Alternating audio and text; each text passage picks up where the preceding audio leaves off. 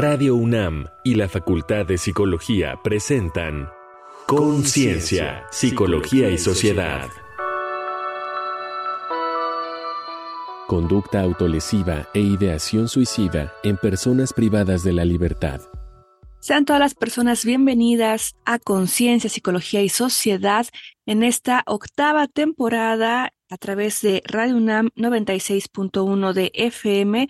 También por internet nos pueden escuchar en radio.unam.mx o escuchar los programas anteriores en el podcast que es radiopodcast.unam.mx. Hoy estamos con el tema conducta autolesiva e ideación suicida en personas privadas de la libertad. Bienvenida, doctora Cristina Pérez Agüero.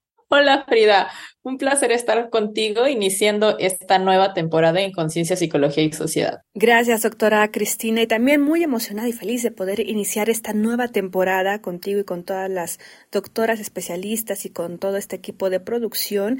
Les invitamos también a que a continuación escuchen el siguiente testimonio del artista plástico Luis Manuel Serrano Díaz, quien nos habla sobre los beneficios de la actividad artística para el bienestar emocional y expresión de las personas recluidas. Muchísimas gracias por este testimonio, Luis Manuel Serrano Díaz. Adelante.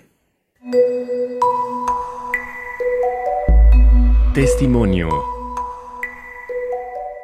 En el encierro, dentro de una prisión, he percibido que existen muchos sentimientos encontrados donde no solamente existe la tristeza, el dolor, el desencanto, el hastío, el resentimiento, el rencor, la ternura, el desamor, las esperanzas, los anhelos, las pequeñas alegrías o el amor, sino todo eso a la vez.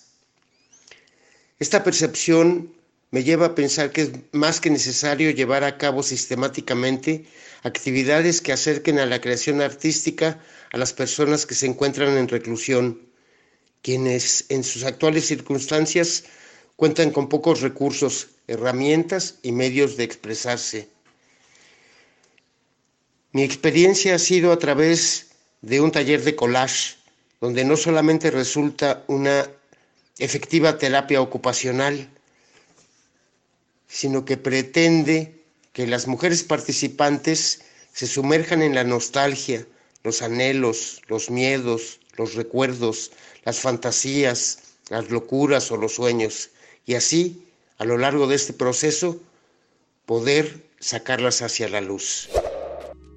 La Organización Mundial de la Salud ubica el suicidio entre las 20 principales causas de mortalidad, con 800.000 muertes anuales.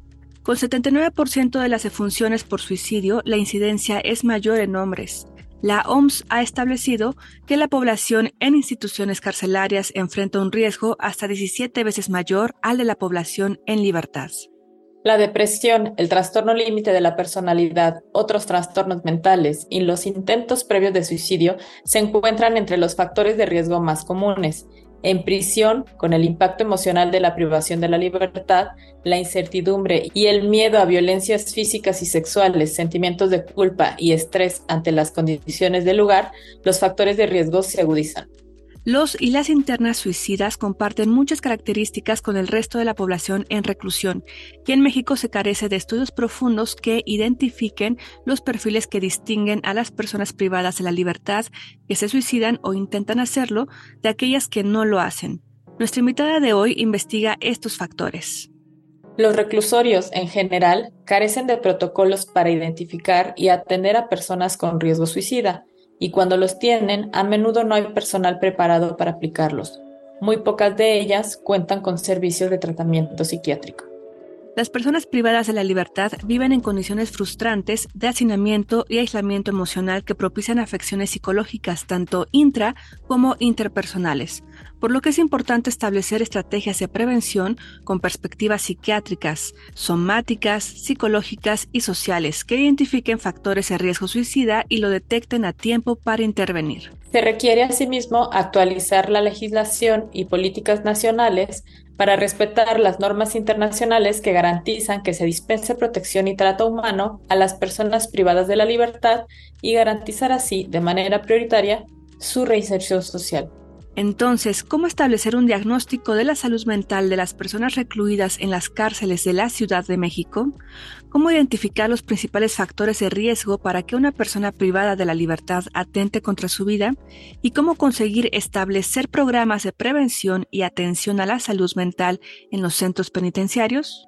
Para responder esta y otras preguntas nos acompaña Dulce Velasco Hernández, licenciada en Psicología por la Facultad de Estudios Superiores Iztacala de la UNAM, maestra en Ciencias Penales con especialización en Victimología por el Instituto Nacional de Ciencias Penales y doctorante en Psicopatología Forense por el Colegio Internacional de Ciencias Criminológicas y Forenses. Académica de la carrera de Psicología en el Sistema de Educación Abierta y a Distancia de la UNAM, coordina en esta el laboratorio Academia de los Sistemas Educación Presencial y a Distancia. Es diplomada por la UNAM en Psicología Forense y Psicología Forense en el ámbito penal y tiene una certificación nacional en Psicología Forense aplicada al derecho de la familia. Bienvenida, maestra. Hola, ¿qué tal? Muchas gracias por la invitación. Maestra, iniciemos con una pregunta que desde tu campo nos podrás dar mayor información y es ¿cómo se encuentra la salud mental de las personas que están recluidas en las cárceles de la Ciudad de México? Mira, la salud mental como tal a nivel mundial sabemos que es una cuestión que realmente requiere mucho apoyo en este sentido. Sin embargo, en las cárceles principalmente es algo que se ha ido detonando y que ha sido una situación que se ha tratado de mantener, pero no ha logrado realmente establecer los cuidados de atención psicológica que debiera. Y esto pudiera ser en muchas cuestiones debido a la poca preparación del sistema de, en este caso, de los entornos carcelarios, en donde no se les brinda la capacitación como debería. Y también, por otro lado, creo que hace falta muchísimo apoyo en este aspecto. En ese sentido, pues es imposible que N cantidad de psicólogos puedan atacar y puedan enfrentar este problema dentro de las cárceles, por más que ellos quieran atender esta situación. Gracias, Dulce. Escuchábamos hace rato justo que puede haber ya trastornos que preceden o que se desencadenan estando privados de la libertad. Entonces, a mí me gustaría que nos hablaras de cuáles son los principales factores de riesgo que han logrado identificar para que justo una persona que esté privada de libertad atente contra su vida. Sí, bueno, de inicio, creo que los principales trastornos o afectaciones psicológicas que hemos encontrado dentro de estos escenarios de inicio pues es el trastorno antisocial de la personalidad. Creo que es el que obviamente pues va a la cabeza de ahí, pues, le sigue el borderline, que también es uno de los que se van encontrando más, se, observa más la presencia de este trastorno, obviamente el manejo inadecuado de las emociones y la carencia, ¿no? De, de un sentido de vida. Creo que estos elementos son los que más se han observado en donde el interno llega el momento en el que te dice, a mí realmente no me importa ya estar aquí o, o incluso salir, ¿no? Y creo que cuando tú observas este tipo de actitudes, pues obviamente también ves que la depresión es uno de los factores detonantes. Gracias, maestra.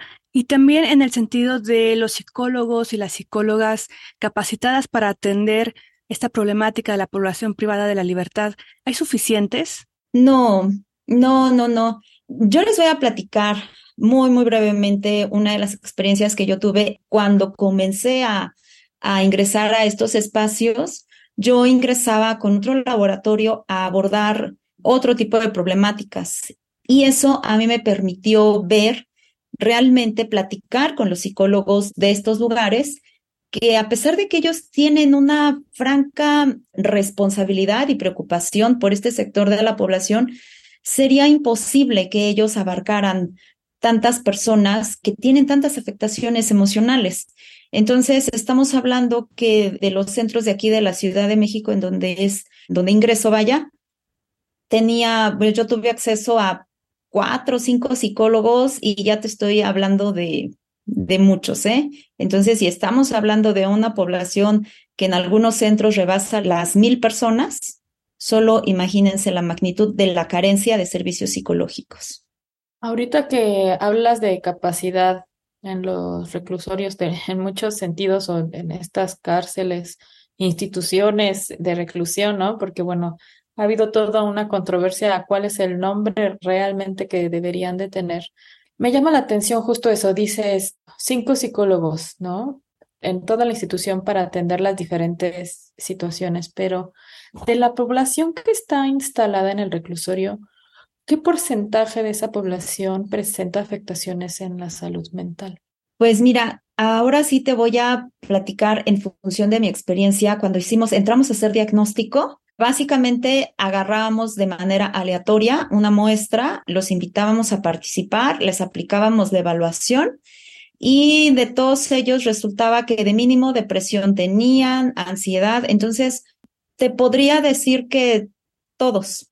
Y no es para menos, el lugar en el que se encuentran creo que detona, detona cualquier tipo de afectación. Si pudiera darnos alguna información, página o organización donde pudiera las personas que se sienten identificadas con este tema, sea por un pariente o una situación propia, tener más información sobre la salud mental en estas cuestiones de hacinamiento particularmente. Es que por lo menos en nivel profesional, te podría decir que lo más cercano que tenemos pues es la literatura. Páginas como tal, tenemos el cuaderno mensual de estadística de los centros penitenciarios, en donde lo único que podemos observar ahí es como tal las estadísticas, qué tipo de población, o más bien cuántas personas privadas de la libertad existen en los centros, cuántos hombres, cuántas mujeres, eh, qué tipo de enfermedades y cuántas personas se han intentado suicidar. Como ese tipo de estadísticas es a lo que de repente nosotros tenemos acceso.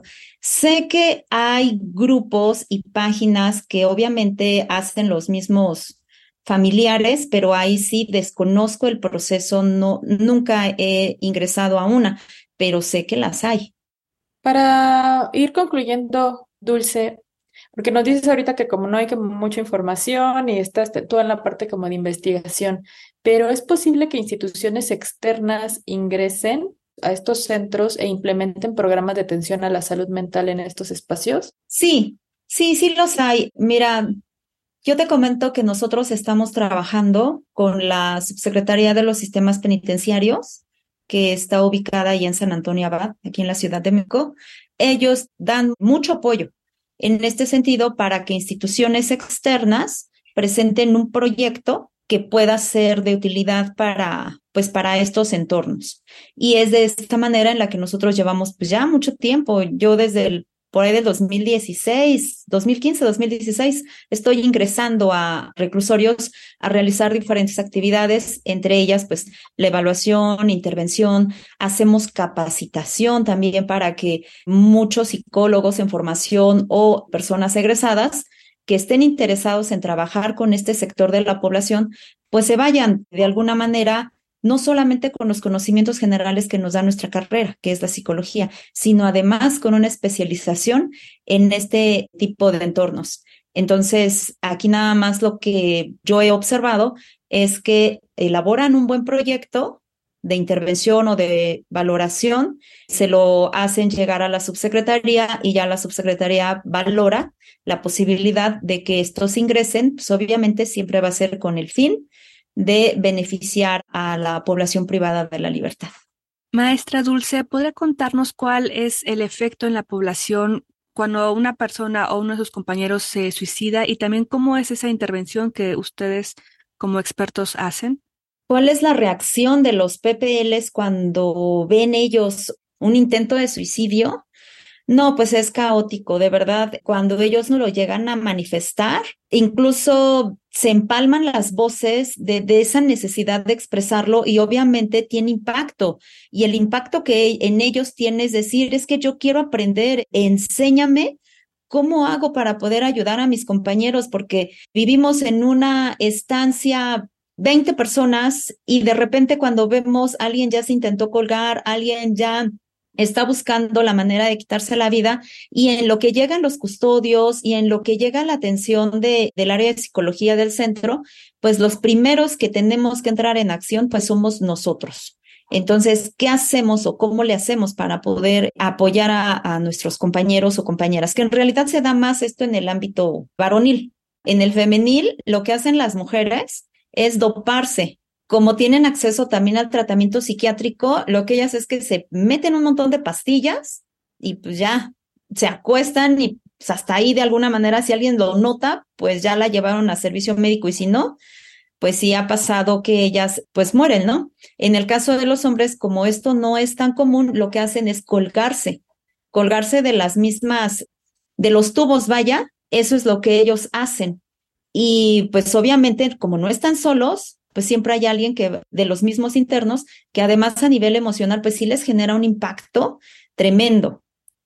Y creo que eso es algo que también nosotros hemos tratado de atender. De ahí la capacitación de, de los programas que tenemos de intervención en el suicidio, con el fin tanto de capacitar a, a los alumnos, a los futuros psicólogos, como también esos futuros psicólogos entran a impartir talleres a los centros de reinserción con la intención pues de dotarlos de habilidades sociales, autorregulación, abordar depresión, abordar un poco de ansiedad, como todo este tipo de problemáticas que son las que más se dan ahí en esos centros y que a lo mejor tratamos de darles una especie de terapia grupal para que esto pues lo ideal sería que disminuyera, ¿no? Pero ojalá y nada más se pudiera pues controlar, porque realmente es una población muy, muy grande y aunque nosotros entramos un par de veces al año, pues no es suficiente.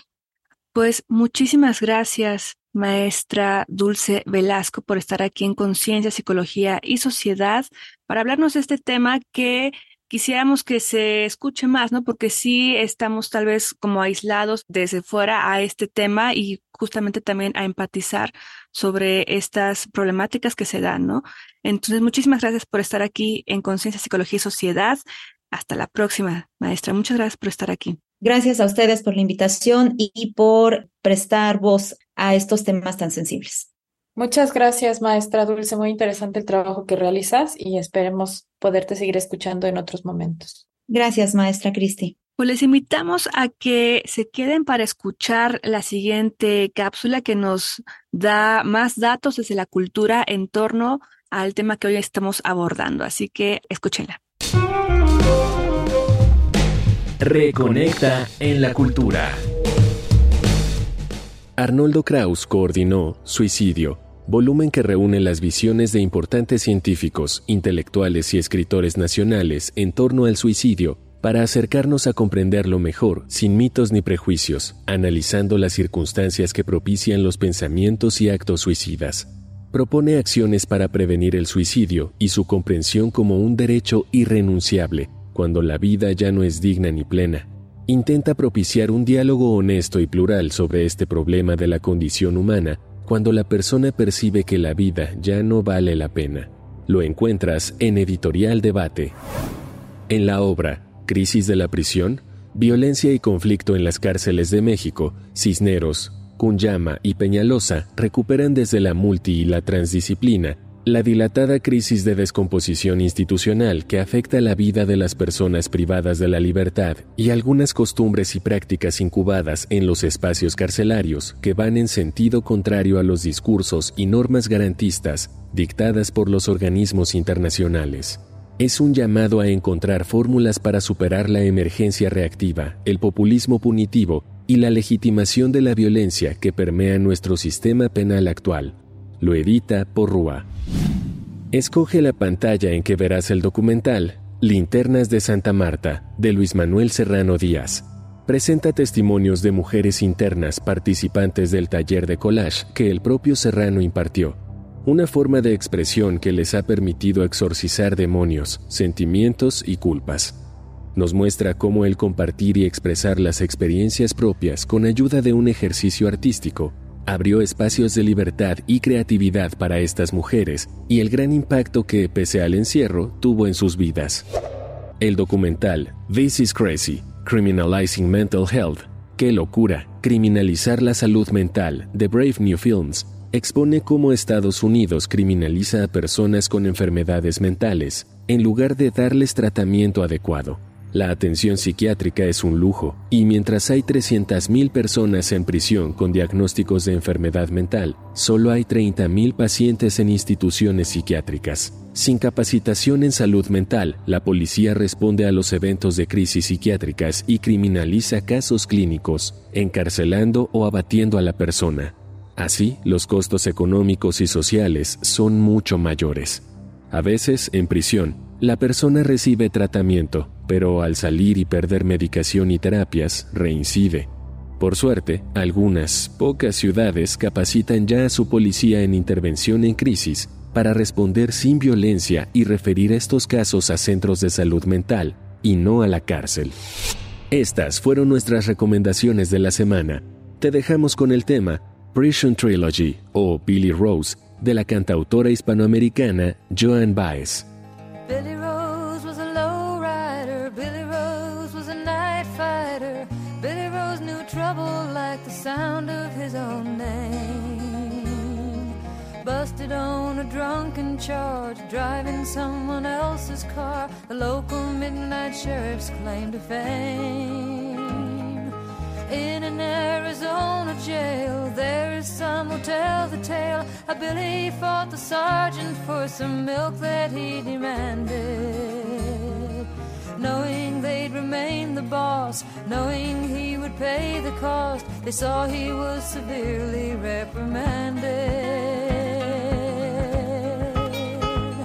In the blackest cell on a block,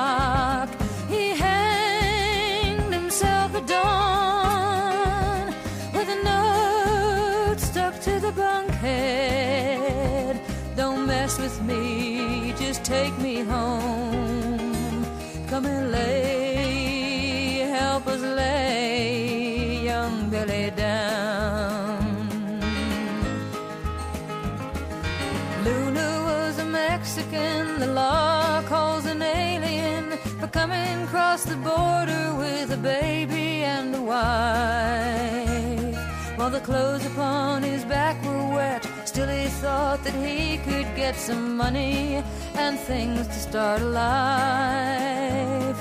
It hadn't been too very long when it seemed like everything went wrong. Didn't even have the time to find themselves a home. When his foreigner, brown skinned male, thrown inside a Texas jail, left the wife and baby quite alone.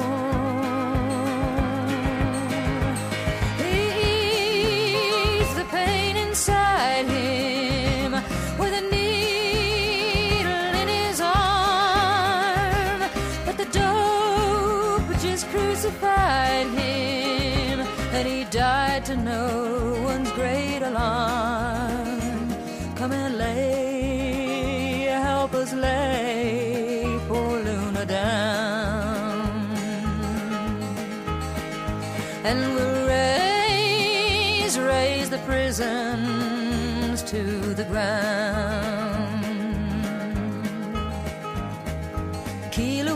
Was an aging con of 65 who stood a chance to stay alive and leave the joint and walk the streets again. As the time he was to leave drew near, he suffered all the joy and fear of leaving 35 years in the pen.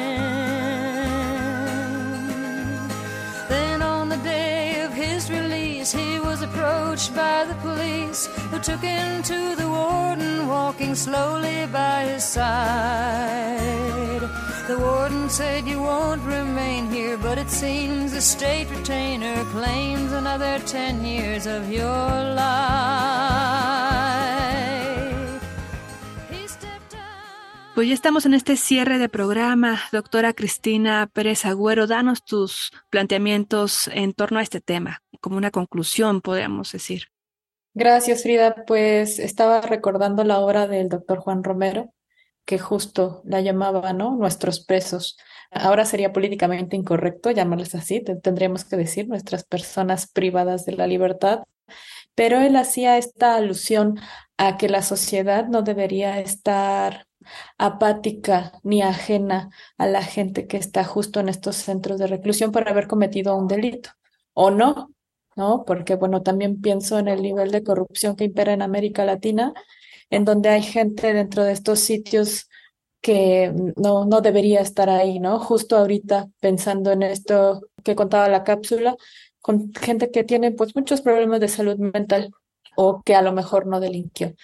Pienso que en esta población de por sí ya vulnerable, y nos decía la experta, ¿no? En donde, bueno, se ven condiciones diferentes para el género masculino y para el género femenino. Y también son otras cuestiones que seguramente trae, pues, otras condiciones, otras diferencias. Y bueno, me quedo con esta reflexión final que se ha venido trabajando, yo creo que en muchos de nuestras, en muchas de nuestras emisiones, el problema o el impacto de la atención a la salud mental, que sigue siendo un tema pendiente, un tema de acción prioritaria en el mundo, y que a veces nos enfocamos pues en la población común, ¿no? Pero nos olvidamos de, de estas poblaciones que también requieren atención. Muchas gracias, Frida. Un placer compartir contigo esta emisión. Igualmente, Cristina, qué gusto estar en este espacio con ustedes. Y pues gracias a todo el equipo de producción, Augusto García Rubio, Carolina Cortés, Alejandra Mireles, Paulín Cano, a todas nuestras doctoras conductoras que también están en este espacio. Nos escuchamos en la siguiente emisión de Conciencia, Psicología y Sociedad. Y les recuerdo que también pueden consultar el podcast para escuchar los programas anteriores. Es radiopodcast.unam.mx. Yo soy Frida Saldívar y quédense aquí en Radio UNAM 96.1 de FM. Muchísimas gracias, María Cristina Pérez Agüer. Radio UNAM y la Facultad de Psicología presentaron Conciencia, Psicología y Sociedad.